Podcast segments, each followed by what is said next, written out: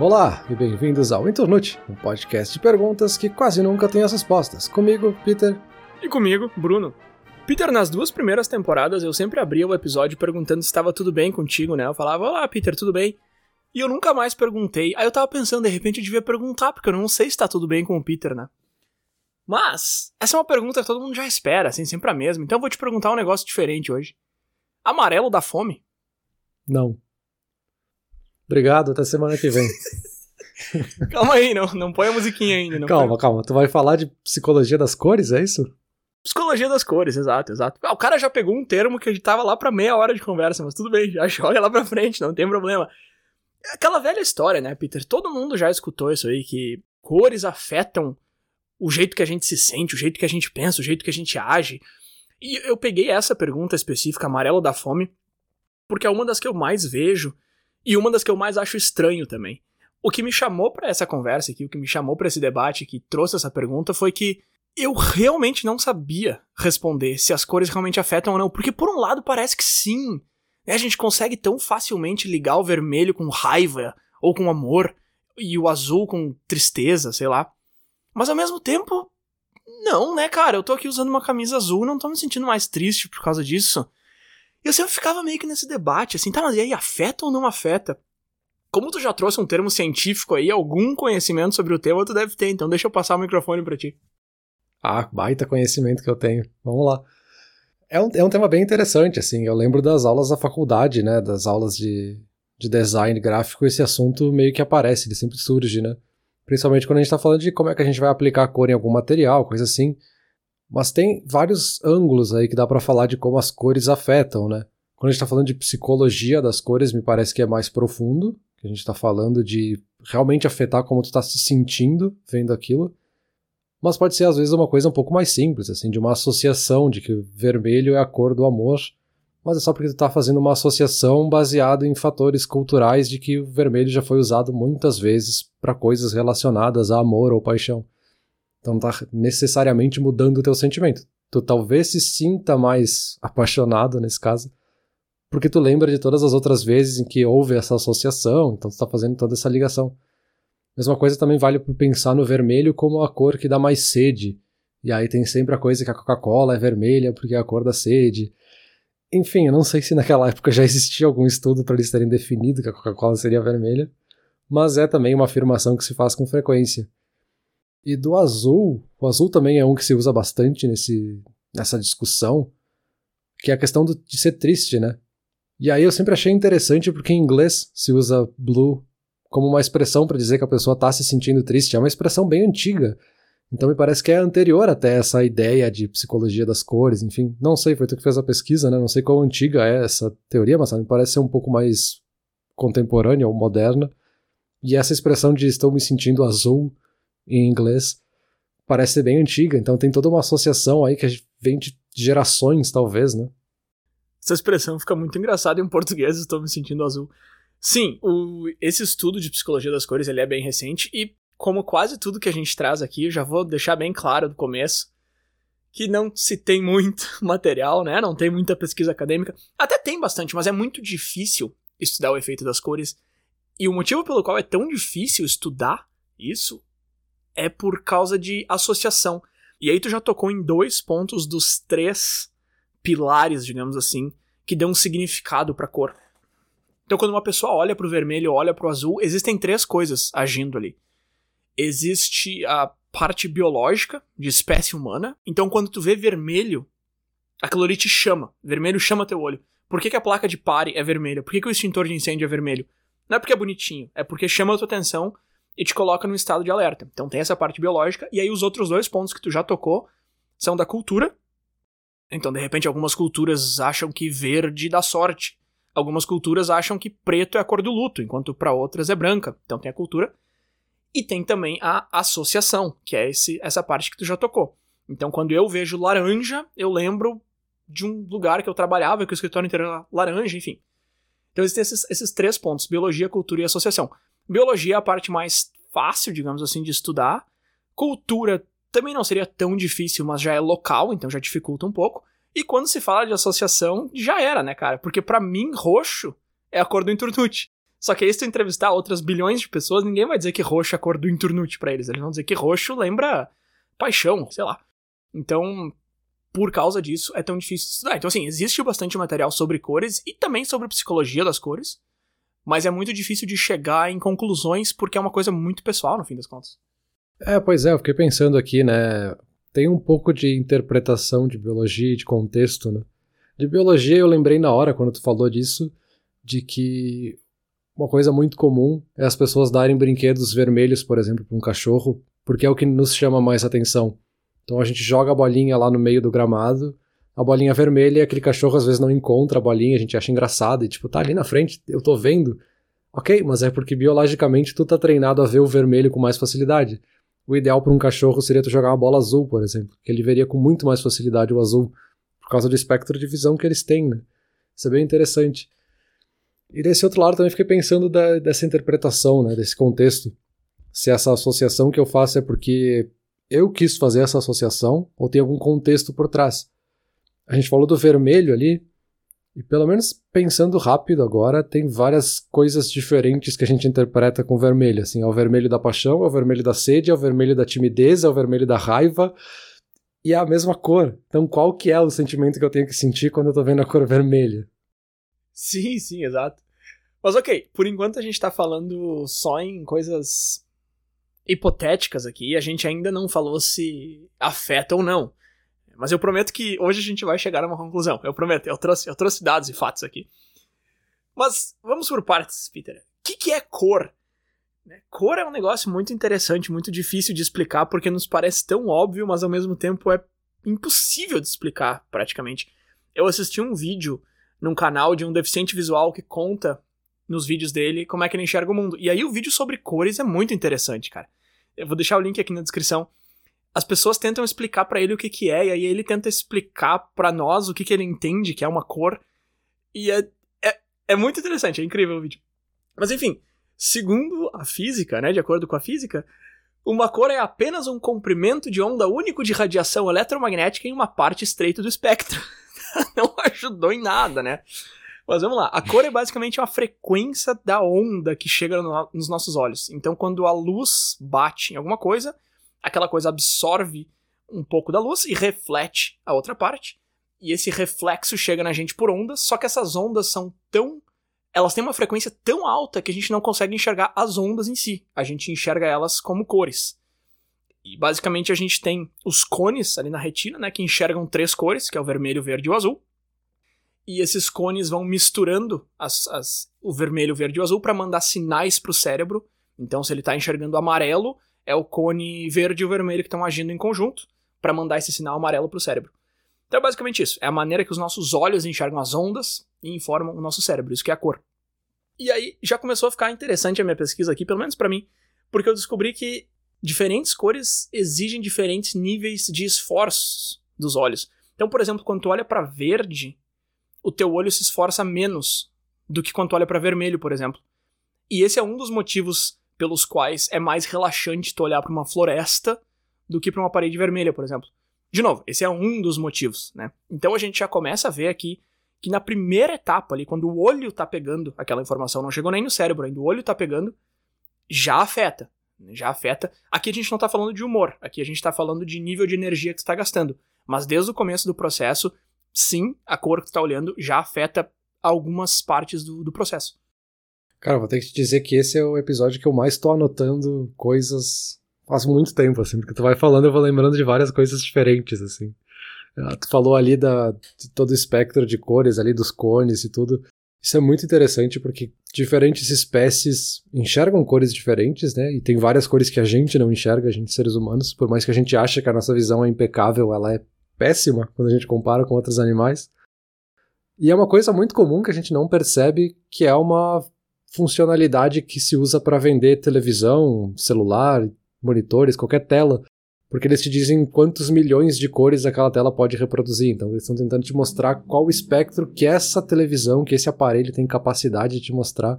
Então isso é bem interessante, porque é uma coisa que faz parte do dia a dia que a gente nunca para para pensar. Assim. Parece algo muito técnico, mas é algo muito normal, né?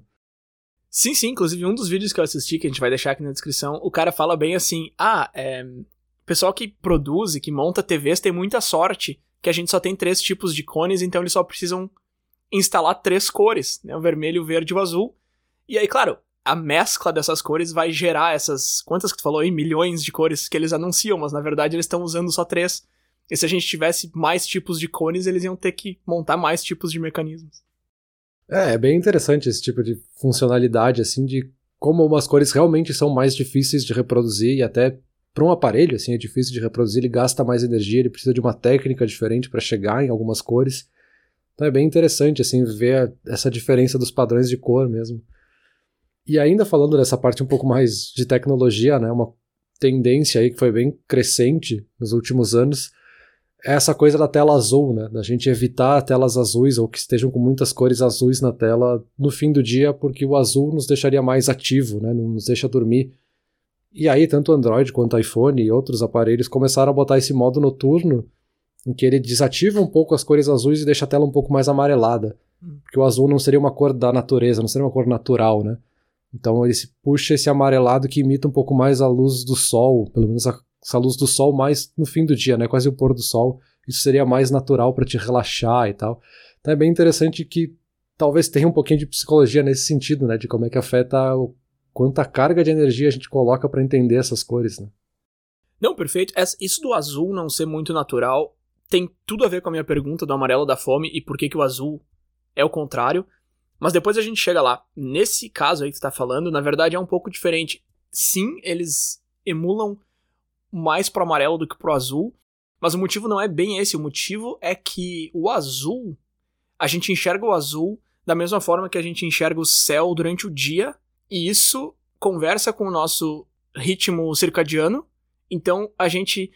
Não que a gente vai achar que é dia só porque a gente tá olhando pra uma tela azul, mas parte do nosso cérebro se engana achando que é dia. Né? Então tu tá deitado ali 10, 11 e meia da noite, tu tá olhando pro teu celular, aquela luz azul tá te dizendo pro teu cérebro, ó, ó, é, é, é, o céu, é dia, levanta, acorda, se mexe. Então por isso que ir do azul mais pro amarelo no final do dia te ajuda a, a dormir melhor e tal. Ah, não, faz sentido. Então aí continua sendo uma coisa de associação, né? Tô, tô agora associando com a cor do céu nesse caso, né? Então, de certa forma é um pouco da luz natural, né? De ser natural ou não, mas é outro tipo de associação, né? Mas uma coisa que tu falou aí que eu fiquei pensando agora, fiquei curioso, não sei se tu chegou a encontrar isso na pesquisa, mas eu fiquei pensando nas pessoas que têm algum espectro de daltonismo, assim, que vê variações nas cores ou não enxerga alguma parte das cores, enfim.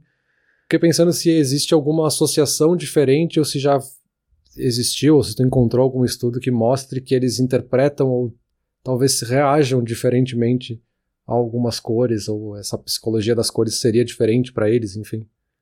Cara, essa é uma excelente pergunta. Eu vi bastante coisa sobre daltonismo enquanto eu pesquisava isso, porque o daltonismo, basicamente o que ele é, ele é uma deficiência nos cones, né? De repente só dois dos tipos de cones ali tu tem, ou só dois funcionam como deveriam estar tá funcionando e tal. Agora, como que isso afeta a maneira pela qual eles são afetados por cores, eu não encontrei nada. Eu não fui muito a fundo, mas eu tentei encontrar alguma coisa desse tipo e não encontrei. E eu acho que isso é porque, como eu falei antes lá no começo, já é difícil estudar a psicologia das cores por aqueles três motivos. Quando tu fala de daltonismo, tu coloca uma, uma outra camada em cima, que aí tu tá falando de uma parcela muito menor ainda da população. Não é tão pequena quanto eu imaginei, se eu não me engano, é 7%, alguma coisa assim, que é um número maior do que eu imaginava. Mas mesmo assim, tu já coloca uma camada mais dificultadora ainda de, de pesquisar, estudar em cima. Então, não, eu não achei muita coisa que responderia essa tua pergunta. Pois é, que eu fiquei pensando e achei interessante pensar nisso, porque, claro, isso depende do grau de daltonismo ou o tipo de daltonismo que a pessoa tenha, né? Mas uh, talvez essa pessoa viveu a vida inteira fazendo alguma associação por como ela enxerga aquela cor e ela acaba tendo a mesma reação que outras pessoas. Uhum. Mas também poderia ser o contrário, né? De novo, dependendo desse grau de daltonismo, esse tipo de daltonismo, que ela poderia ter uma reação, entre aspas, que não estou dizendo que a pessoa vai ter uma reação intensa de agora se sentir com muita fome porque viu uma cor, mas ela poderia interpretar isso diferente, assim, achei. Cara, essa tua pergunta me deixou bem curioso, na verdade. Acho que quando a gente terminar o episódio aqui, eu vou dar uma pesquisada sobre isso, porque, claro, que a parte de cultura e a parte de associação não deve mudar, mas a parte biológica, sim. De repente, o cara que não enxerga o vermelho como vermelho, talvez aquilo ali não puxe tanto, talvez uma placa de pare não tenha o mesmo significado, não tenha a mesma força que tem para quem não tem daltonismo. Enfim, bem interessante, mas eu não vou ficar chutando aqui porque eu já, já revelei, já confessei que eu não tenho a resposta final. Então deixa eu mudar de assunto. Peter, cores, quantas, né? Quantas cores existem? Isso é uma pergunta que eu me fazia também no começo da, da pesquisa aqui. Eu tá, vou falar de cor. Tem que ter a definição, né? Que eu já passei, e tem que saber quantas existem.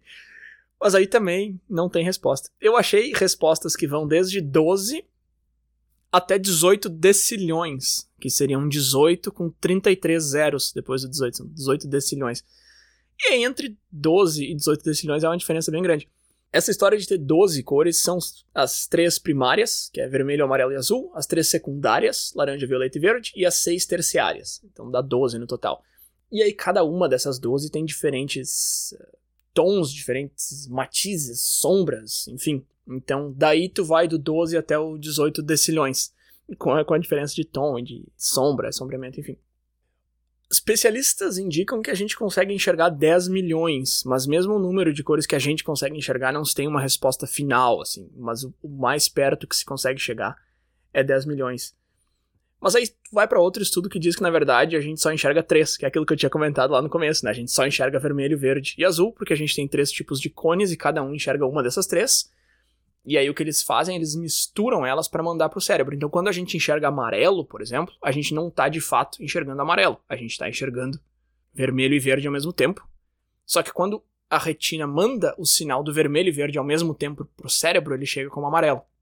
E aí tem um experimento clássico muito interessante que é com a banana, né? Que é perguntar, ah, a banana é amarela. E aí me lembrou muito que eu tinha um professor no ensino médio que perguntava se banana era amarela e a gente achava que ele era doido. E aí hoje eu tô fazendo essa pergunta aqui, banana é amarelo. Não sei, cara. Eu fui assistir o experimento e tal, e não tem muito como saber, assim. Porque é muito bacana. O cara coloca uma luz verde nela e ela reflete o verde. Então a banana fica verde. Ok. Ele coloca uma luz vermelha, ela reflete o vermelho. Então a banana fica vermelha. Ok. Quando ele coloca o azul, ela não reflete nada. Então ela fica preta. Tá. Então ela não fica sempre da mesma cor que a luz. Ok. Quando coloca as três juntas, e aí quando tu mistura essas três, ela fica uma luz branca, né? Uma luz normal, digamos assim, uma luz natural. Ela fica amarelo. Tá. Mas aí ela tá é porque ela tá refletindo o amarelo? Não, é porque ela tá refletindo o verde e o vermelho ao mesmo tempo, que a gente enxerga como amarelo. Entende? Então é muito maluco isso, porque os cones, na verdade, eles só têm essas três, mas eles misturam e nos enganam, digamos assim. E aí quando tu começa a pensar em como que são as cores fora do nosso entendimento, tu chega num negócio muito maluco, porque como a gente falou lá no começo, na verdade elas são só ondas. Então tentar imaginar o mundo fora da nossa cabeça e fora sendo visto por não por retinas, entendeu? Porque tá, ok, animais também veem cores e tal, mesmo que seja diferente da gente, mas tentar imaginar o negócio no, no estado natural deles, sem estar tá sendo interpretado por cones e, e bastonetes, é um negócio que meio que não tem como. E aí volta a pergunta aí, a banana é amarela ou ela é verde e vermelho ao mesmo tempo e a gente enxerga amarelo? E aí qual é a resposta? Não tem. Porque como é que tu vai saber? Não tem como tu, entendeu? Não tem como tu enxergar fora da tua retina, não tem como, cara. Sim, sim, eu já vi uma provocação assim nesse sentido de pensar, claro que aqui mais filosoficamente, mas de pensar que as cores na verdade não existem, né? Porque o que tu tá enxergando não é a cor do objeto, tu tá enxergando o reflexo da luz que bateu naquele objeto e depois foi pro teu olho e aí isso fez a cor parecer que aquela é a cor, mas não é a cor do objeto em si, sabe? Aquele objeto em si talvez nem tenha cor, enfim, é toda uma provocação de refletir sobre isso, assim, que é bem interessante. E me lembrou também aquele meme foi uma discussão que teve na internet, acho que isso faz já uns três ou quatro anos, de um jornalista que perguntou, meio brincando, pro Roger Federer, que é jogador de tênis, né? Uh, se ele achava que a bola de tênis era amarela ou verde. Isso começou toda uma discussão na internet de se a bola é amarela ou é verde, e aí, obviamente, isso muda, né, de fabricante para fabricante, mas fica essa imagem na cabeça assim, de algumas pessoas que sempre interpretaram aquele tom clássico da bola de tênis como algo verde, outros que interpretavam como amarela. E é bem interessante, assim, porque mesmo uma cor que tá todo mundo vendo ali, ela tá ali aquela cor, por uma questão cultural de como é que a gente tá analisando aquela cor, linguística, né? A gente vê ela de formas diferentes. E aí, outra coisa que eu anotei aqui enquanto você tava falando, falei que eu anotei um monte de coisa nesse episódio, é que eu lembrei de ter visto um vídeo há muito tempo atrás que falava que na Grécia Antiga não existia azul. E aí, obviamente, que não era que a cor azul não existisse, mas eles não tinham uma palavra para falar sobre azul. Que é uma coisa muito curiosa, assim, por mais que eles viam o céu azul todos os dias, no vocabulário não existia azul. Eles usavam outras palavras para chegar no azul, então eles podiam misturar ali o nome de outras cores e chegar nessa definição que eles queriam dizer que era azul. Isso é bem interessante. E tem vários outros idiomas que até hoje acho que o russo não tem a palavra verde, enfim, eles usam outros termos para definir o que eles querem dizer que seria o verde. Até o lado dos esquimós, né, que se diz que eles têm dezenas de palavras para se referir ao branco, eles têm palavras diferentes para diversos tons de branco diferentes. Então, é uma coisa muito cultural também, né? Isso que é interessante. Sim, com certeza. Pega um exemplo eu aqui, se tu me dá mesmo as 12 primeiras ali, das primárias, secundárias, terciárias, eu violeta e roxo para mim, por exemplo, é a mesma coisa sabe? Eu sei que não é assim, mas para mim é. Assim, ah, se eu preciso descrever um objeto que é violeta e eu preciso descrever um objeto que é roxo, eu vou descrever os dois como roxo, entendeu? Para mim tá ali o roxo e o rosa, não tem nada no meio. Só que tem, né? Então isso é interessante. É, a gente saber o nome das cores e dar nome para as cores e ter nome para elas na nossa língua faz bastante diferença na maneira que a gente enxerga as cores, com certeza. Mas já que tu fez uma provocação aí, deixa eu fazer outra. Quando tu sai na rua, assim, de noite, sei lá, uma da manhã, duas da manhã, e não tem nenhuma luz, não tem poste, não tem nada, tá tudo escuro. Se tu parar pra pensar, na verdade, as coisas são assim. Porque tu falou, ah, as coisas não têm cores, né? A gente enxerga. Exato, elas não têm cor, elas não têm nada. A gente só enxerga as coisas com luz e com cor porque, coincidentemente, existe uma estrela flutuando no céu, que a gente chama de Sol, que banha né, as, os nossos arredores. Mas se tu parar pra pensar, o, o, estado natural das coisas, do planeta Terra que seja, é tudo sem cor, sem luz, sem nada. Só que aí, claro, tem lá o Sol nos mandando luz. A gente descobriu a eletricidade. Antes disso, a gente descobriu o fogo. Muito antes disso. Então a gente começa a jogar luz nos objetos e eles nos devolvem uma informação em formato de ondas que a gente enxerga como cores. Mas sim, é a gente que está provocando aquilo ali e ele está defendendo, ele está rebatendo. Não é que ele em si tenha uma cor. Só que ao mesmo tempo tem, né, Peter? Se tu vê um carro, tu sabe que ele é azul, ele é vermelho, enfim. Então é meio paradoxal, assim. E é engraçado que essa primeira, essa primeira defesa de que as coisas não têm cor de verdade, ela é um pouco mais. Ela parece ser um pouco mais literal, assim, um pouco mais embasada, mas ao mesmo tempo falar que as coisas têm cores parece mais lógico, sei lá. E não tem muito como querer dizer que um tá certo e o outro tá errado por causa desses motivos que a gente vem falando aí desde o começo. Pois é, isso tem até um pouco de adaptabilidade, né? Da nossa capacidade de se adaptar a quão claro ou quão escuro ou quanta luz a gente vai aceitar ou não naquele momento, né? Aqui, claro que não é um aceitar conscientemente, né? Mas é muito interessante, assim, o quanto a gente consegue adaptar a nossa visão para quanta luz tem naquele ambiente. Que é uma coisa que quando a gente olha para uma câmera fotográfica, né, uma câmera digital, é muito difícil de reproduzir, né? E sempre foi um desafio muito grande fazer fotos noturnas, por exemplo, porque tem pouca luz ali sendo capturada, enfim. E o nosso olho faz isso com muita facilidade. Assim, a gente está num ambiente escuro, a gente nem percebe que a gente está num ambiente escuro, porque o nosso cérebro, o nosso olho se adaptou para aquele momento, para aquele ambiente, para a quantidade de luz que tinha ali. E ele começou a interpretar, tá, esse aqui eu sei que costumeiramente quanto é mais escuro, isso aqui é um vermelho, então tá, esse aqui é o a cor que tu tem que ver. Um exemplo comum, né, que a gente poderia dar é aquela coisa da gente estar tá andando no nosso quarto, né? A gente tá ali com a luz acesa e a gente apaga a luz do nada, a gente não enxerga nada.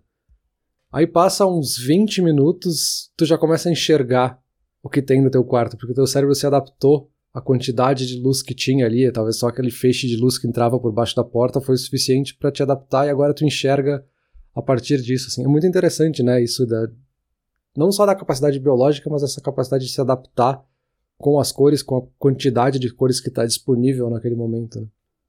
Sim, sim, com certeza. Isso aí quem faz para nós são os bastonetes, que eu comentei ali antes, que a gente tem os cones e os bastonetes. Os cones cuidam das cores e os bastonetes cuidam da luz. Então, quando a gente enxerga. Esse exemplo que tu citou é muito bom. O quarto escuro, que a gente consegue enxergar tudo, a gente não enxerga a cor. Eu não sei se tu já percebeu isso, mas quando o teu quarto está escuro, tu consegue enxergar tudo, mas tu não consegue enxergar a cor das coisas.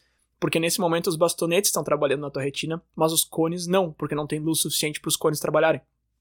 Então eles são dois elementos diferentes, mas eles trabalham em conjunto. Um outro exemplo muito bom ali quando tu falou da câmera é aquele clássico de tu tá olhando para uma pessoa com o sol atrás dela, tu tá enxergando a pessoa, tu tá enxergando o sol, tu tá enxergando a paisagem. E aí tu tira uma foto e a pessoa fica uma silhueta, né? Porque não tá contra o sol. E fala, ah, não dá para tirar foto aqui porque tá contra o sol. Sim, mas o meu olho enxerga super bem, o problema é a câmera. Então, sim, isso que tu comentou é muito verdade. Assim, o nosso olho é muito mais capaz de processar essas cores e essas luzes do que uma câmera. Ou do que a maioria das câmeras eu deveria dizer. Mas vamos lá, vamos caminhar mais para a resposta do episódio aqui, porque a gente passou por cima, falou o que, que são as cores e tal, e da onde que vem esse, esse efeito. Mas vamos lá, eu comentei lá no começo que o verde, a gente fica mais tranquilo quando olha para alguma coisa verde, uma floresta, por exemplo, porque requer menos esforço, mas também por outros motivos. Então tá, que, que motivos são esses, né? Como é que as cores nos afetam, se é que elas realmente afetam? Então vamos lá. Algumas coisas, e essa parte aqui eu achei muito engraçada, algumas coisas de como as cores nos afetam e o que, que elas fazem com a gente, a nossa espécie meio que já entendeu, sem saber que ela já entendeu. Porque, por exemplo, e esse, esse exemplo aqui que eu achei engraçado, ele é meio uma anedota, mas vamos lá homens costumam usar preto ou azul quando eles vão num primeiro encontro. E aí estudos mostram que mulheres preferem homens de preto ou azul. Então os caras estão acertando, eles já entenderam. No outro lado, mulheres normalmente usam vermelho para primeiros encontros. E aí também estudos mostram que é a cor que os homens mais gostam que as mulheres usam. Então assim, os dois já estão acertando. E aí eu não sei se a pessoa usa azul ou preto porque ela quer que o outro ache ela bonita. Claro, isso é um efeito, mas na verdade o principal motivo não é esse. O principal motivo é que essas cores deixam a pessoa mais confortável. Só que isso que eu achei interessante, a cor que te faz mais confortável é justamente a cor que vai atrair a pessoa que está tentando atrair. E aí um outro dado que eu achei curioso aqui também é que para entrevistas, daí não é homem de azul e mulher de vermelho. Para entrevistas todo mundo prefere preto. Porque preto, de novo, é a cor que te deixa mais confortável, te deixa mais confiante. E aí existe uma relação muito forte de preto com com confiança, com o melhor, né, com o top. Então tu pensa um Rolex, sei lá, alguma coisa assim. Os próprios smartphones, né, computadores, enfim, itens de, de luxo e mais caros e tal, são pretos também por esse motivo. Então algumas coisas de como que a cor funciona em situações sociais, a gente já entendeu e a gente já faz bem direitinho. Talvez a gente não pare para pensar, mas a gente já, já tá no caminho certo. Faz todo sentido, né? Tem um, um pouco até cultural de a gente julgar os livros pela capa, né? Então eu vou ter que me vestir de acordo com o padrão social, vamos dizer assim, para que as pessoas percebam ou para que eu possa manipular, e aqui eu estou usando manipular de uma forma positiva, né, de mostrar para as pessoas o que eu quero que elas vejam em mim. Então eu vou me vestir de azul, ou azul escuro, ou preto, porque eu quero me mostrar como uma pessoa sóbria, uma pessoa séria, que está preparada, enfim, eu quero passar essa imagem, né? Obviamente que essa imagem pode ser quebrada em segundos numa conversa, então ela é só um ponto de partida, né? Por isso que eu quis usar essa analogia da capa, assim, é um jeito de nos mostrar como uma capa através da cor numa situação social, né?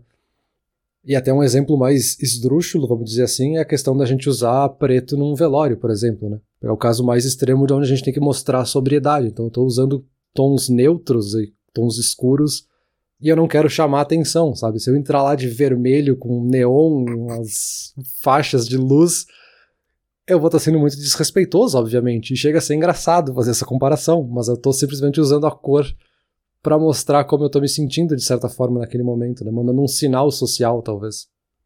Sim, sim. Tu até botou uns elementos a mais aí, que seria o neon e a faixa de luz, mas mesmo que tu chegasse com um terno exatamente igual ao meu, porém roxo com laranja, já seria esse já, já passaria essa mesma mensagem que tu tá passando com teus neons aí. É, mas aí, aí eu vou começar a provocar aqui os efeitos.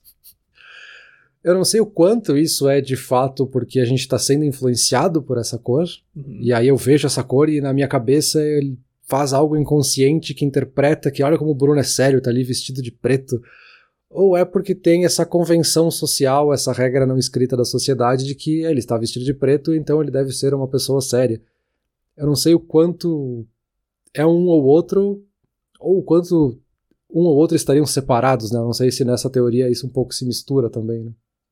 Perfeito, perfeito. Eu vou tentar responder essa tua pergunta mais diretamente e mais completinho na, na conclusão do episódio, mas o que eu posso te dizer, e é isso aqui já é quase que uma conclusão, ainda que eu tenha que responder a pergunta ainda de amarelo da fome, mas quase que uma conclusão que eu achei esse ponto muito interessante, que que eu li assim, tá, e aí? E aí, meu? Cor afeta ou não afeta? É, é, é construto social ou, ou afeta mesmo?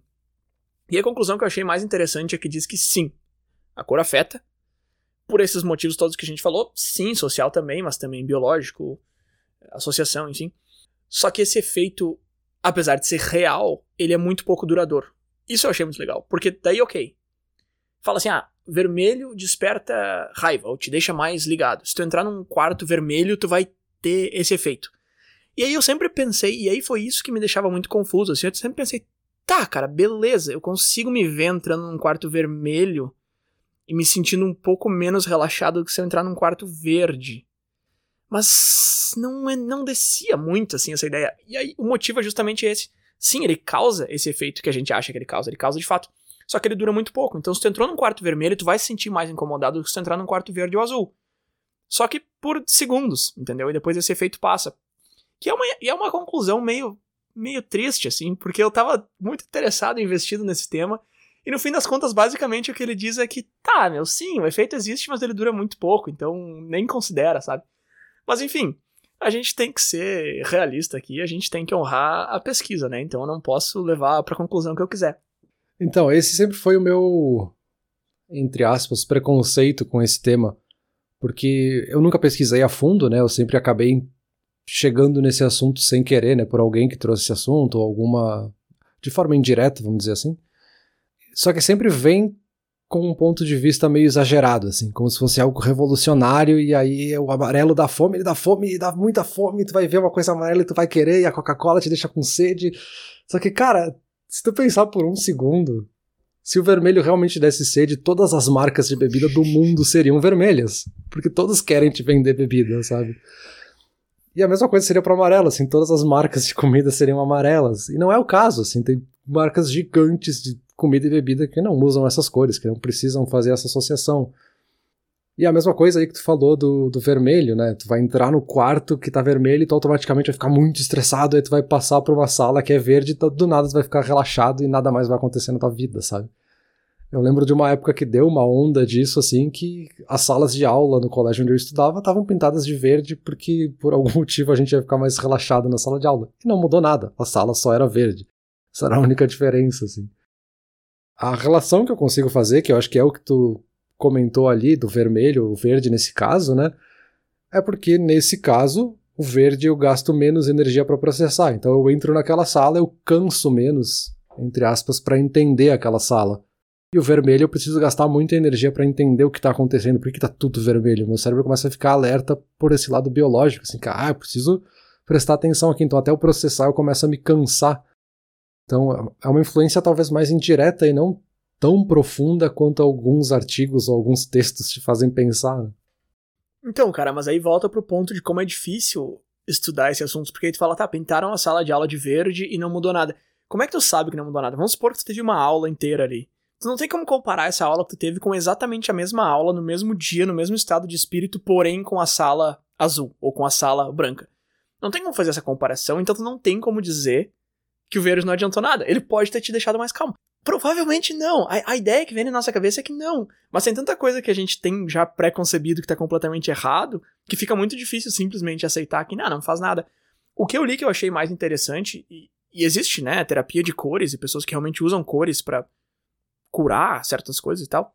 Eu não iria tão longe, mas o que eu achei interessante da terapia de cores é usar a cor para ampliar o efeito de alguma coisa. Então eles usam, por exemplo, aromaterapia com cor terapia juntos, sabe? Então tu coloca ali uma banheira com lavanda e aí tu as paredes do, do ambiente que tu tá são da mesma cor do que a planta e aí o cheiro fica ampliado, enfim. E aí tu começa a misturar essas coisas e usar a cor como um acessório, sabe? Não, ah, vamos pintar uhum. as salas de aula de verde e os alunos vão entrar em zen. Não, cara. Mas eu acho que usando como um, um algo, algo secundário, assim, algo que vem junto, eu acho que sim, eu acho que pode, pode ajudar. Sim, sim, ele é muito mais uma ferramenta, né? Isso. né? E aí eu volto lá pra, pra cadeira de design que eu falei lá no começo, né? É uma ferramenta para te usar na comunicação, nesse caso do design, né? tu vai usar o tom vermelho para chamar atenção ou tu pode usar o verde para chamar atenção dependendo do objetivo que tu tiver naquela peça de comunicação, né? E se tu usar essa ferramenta da forma errada, talvez tu cause o efeito oposto. Mas é bem interessante nesse sentido de tu usar como uma ferramenta pensando na associação que ela está relacionada, né? E aí a gente poderia até discutir se faz diferença que tu teve esse efeito porque tu fez uma associação com algo que te relaxa, no caso do verde, ou porque tem algo no teu inconsciente que te faz ficar tranquilo quando viu verde. Talvez na prática isso não faça diferença nenhuma, assim. Mas realmente, assim, acho que é o caso de que é uma ferramenta e não necessariamente ela é revolucionária, né? Ela é uma parte de algo maior, né? Sim, sim, tu comentou do, do design aí algumas vezes, e com certeza, a cor é muito forte no marketing. Eu pesquisei um tanto sobre isso, mas eu não vou entrar porque quem trabalha com isso já sabe, e quem não trabalha talvez não se interesse. Mas uma lista muito rápida, que o vermelho ele é muito interessante porque ele chama para ação, mas ele pode ser visto como agressivo. Uma coisa similar acontece com o laranja. O laranja tenta passar acessibilidade de preço, que é um negócio meio específico até, mas é o que ele tenta passar, mas ele também tenta passar algo que é único.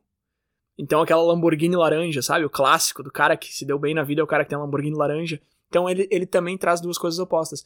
Aí a gente tem o verde que traz essa parte mais ecológica, a gente tem o branco que traz pureza, então marca de sabonete vai no branco com tudo. O roxo é realeza, então as pessoas acabam pagando mais caro por um produto que tem um pouco de roxo na embalagem porque elas fazem a associação do roxo com ingredientes mais caros, é, importados, enfim.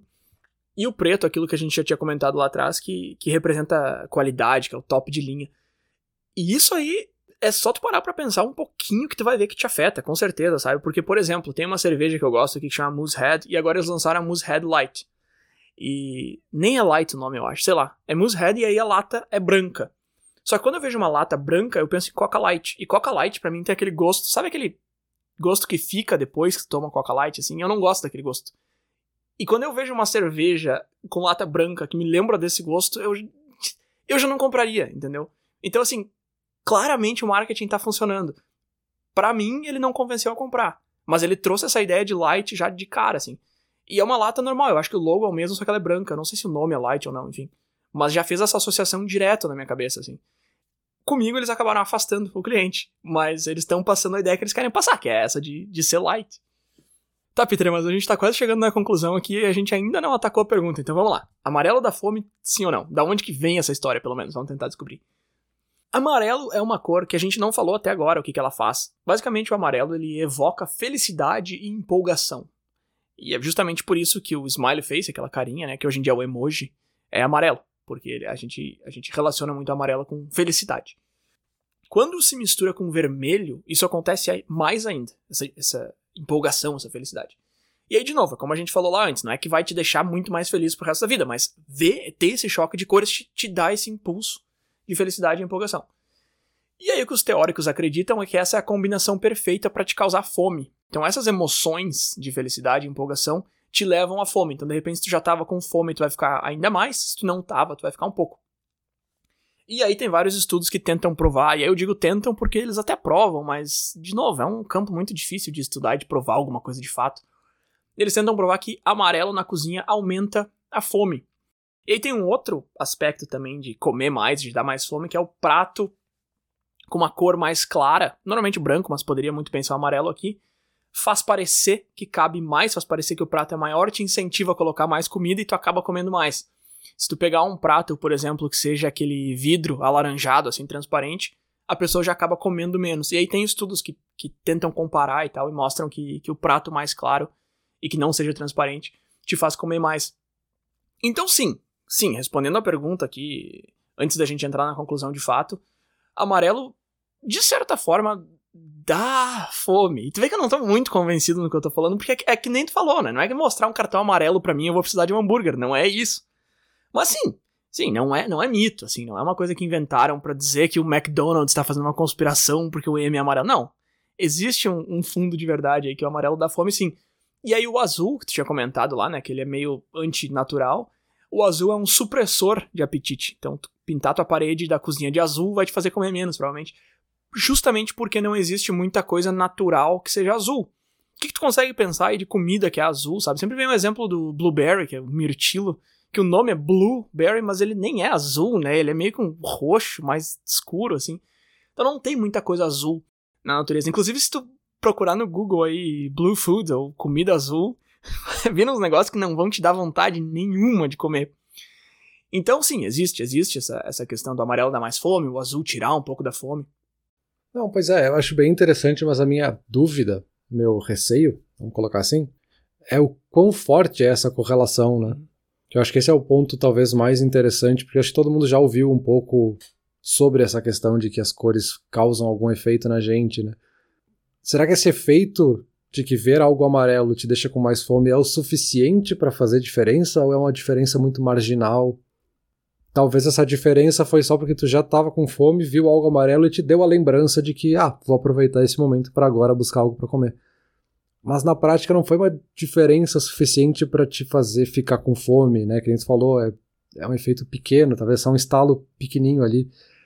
Porque da mesma forma que esse estudo que tu comentou ali das cores no prato de comida te faz pegar mais ou menos comida, tem muitos outros estudos similares com o design de produto para te falar que um prato com bordas mais retas te fazem pegar menos comida porque ela tá um pouco mais agressiva nesse sentido. Enfim, quando a borda é mais suave, tu coloca mais comida ali até a borda. Uh, também o tamanho do prato, enfim, o formato dele. Tem vários outros aspectos que também te influenciam de pouquinho em pouquinho nesse comportamento, né? Mas, de novo, não é uma diferença suficiente de que o buffet agora trocou o prato e ele vai ficar bilionário porque ele usou um prato agora branco com bordas suaves, assim. Não, não, com certeza, mas acho que isso justamente fortalece a nossa teoria ali de que a cor ela vem como uma ferramenta que suporta. Né? Isso que tu fala de ah, ter visto amarelo não é suficiente não deixar com fome, talvez tenha sido só um pouquinho, mas de repente foi justamente esse pouquinho que empurrou ali e agora é o suficiente. Então, é como eu falei, não é ver amarelo agora eu preciso comer, mas, é, mas traz um pouco, assim. E aí a tua pergunta é muito boa. Quão pouco é esse pouco, né? Será que é um estalo que é 1% de ter me movido a comer, ou será que é 5, ou será que é 10? Isso aí não, não tem como te responder, eu acho que não vai ter, pelo menos por um bom, bom tempo. É, eu acho que nem o quanto esse estalo é social ou biológico, né? de o roxo ali foi o exemplo que tu deu antes do roxo ser algo associado à riqueza, sendo que antigamente ele era associado à riqueza porque era a cor mais difícil de reproduzir. Então, tu fazer alguma coisa com a tonalidade roxa era muito caro. Obviamente, só pessoas ricas e monarcas que podiam ter roxo. Isso culturalmente se disseminou e a gente usa até hoje. Então, talvez esse seja um caso um pouquinho mais fácil da gente chutar que talvez não seja biológico. Mas também não sei, sabe? Não sei se as outras cores talvez seja esse caso, né? Então, enfim, tem uma margem de interpretação aí bem grande, né? Tem muita margem para estudos ainda. Né? Com certeza, mas eu acho que o que tem de assunto disponível e que o servia para nossa conversa aqui já foi falado. Então vamos para a conclusão? Vamos lá. Então vamos lá, Peter. A pergunta era amarelo da fome, mas na verdade a pergunta por trás era: e aí, cores afetam, né? O jeito que a gente se sente, o jeito que a gente age e tal. Cores afetam o nosso humor, sim, e aí tu vai conseguir achar estudos que comprovam isso. E é muito interessante que não só eles afetam o nosso humor, mas também a gente relaciona o nosso humor a cores. E lá no começo do episódio tu falou dessa ideia de relacionar tristeza a azul. E aí tem uma pesquisa muito interessante, o link vai estar aqui na descrição também, onde pessoas é, com alta saúde mental escolheram amarelo para definir o humor delas, enquanto pessoas com depressão escolheram cinza para definir o humor dela. Então a gente faz essa definição muito forte. Não é à toa que as cores dos cinco personagens do Divertidamente fazem tanto sentido quando a gente assiste aquele filme. Porque que o vermelho é raiva, né, etc e tal. Então, sim, afeta, não dá para querer dizer que não, assim. Se tu vem aqui dizer que, ah, não, para mim não afeta nada, eu controlo minhas emoções. Cara, beleza, assim, mas tu vai, tu tá indo contra muito estudo, muita pesquisa, muito marketing, tem muito investimento em cima disso que tu basicamente tá dizendo que tá todo mundo errado, tu é o único cara que tá certo. Talvez tu esteja um pouco certo, mas eu diria que nem tanto, assim. Então, fica muito difícil tu querer dizer que a cor não afeta as nossas emoções, os nossos, as nossas ações até. Porque como a gente falou lá no começo, né, a, a cor ela é basicamente uma luz ali viajando em ondas e, e, que tem diferentes comprimentos, elas chegam no olho de forma diferente, elas são transportadas para o cérebro de forma diferente. É informação viajando pelo nosso cérebro e cada cor ou cada onda viaja de uma maneira diferente. Então, cara, claramente assim a ciência vai te dizer que sim, cada cor está entrando no teu cérebro de uma forma diferente. Então, sim, cores fazem diferença. Então eu responderia a pergunta dessa forma aí, amarelo da fome? Assim, é um espectro. Né? Assim como cores é um espectro. Não é que sim nem que não, mas eu já achei a pesquisa interessante o suficiente só por perceber que não é não. Não é sim absoluto, mas também não é não. Interessante, com certeza. Eu acho que é até mais interessante quando a gente tem essas dúvidas, né? Porque uma coisa que ficou claro aqui na, na pesquisa que tu fez é que sim, afeta, isso a gente já sabe, assim, a gente tem estudos para dizer que de fato afeta. Agora, como afeta e quanto afeta, talvez a gente ainda não saiba e talvez tenha bastante margem, para usar o mesmo termo aí, para a gente aprender mais sobre esse assunto. Mas diferença faz, né? A gente falou ali de usar como uma ferramenta, de usar como um apoio para uma peça de comunicação que seja, ou que seja para decidir as cores que tu quer usar para pintar a tua casa. Talvez seja legal pensar nisso também na hora de montar, que seja o ambiente da tua casa, né? Para ficar nesse exemplo e fazer ele da forma que vai te deixar mais confortável. Se para ti o verde é a cor que te deixa mais relaxado, ou que tu entende que te deixa mais relaxado, talvez seja legal pintar teu quarto de verde. Enfim, só para dar um exemplo mais simples de que a gente pode usar ele como uma ferramenta do nosso dia a dia, né? Perfeito, Peter. Bela conclusão. Agora, eu não sei se tu vai ficar roxo de inveja ou vermelho de raiva dessa minha conclusão, mas passou um carro amarelo aqui agora e eu fiquei azul de fome. Então vou nessa. Valeu. ah, tá, chega pra mim porque eu já fiquei me sentindo cinza com essa tua explicação. Valeu.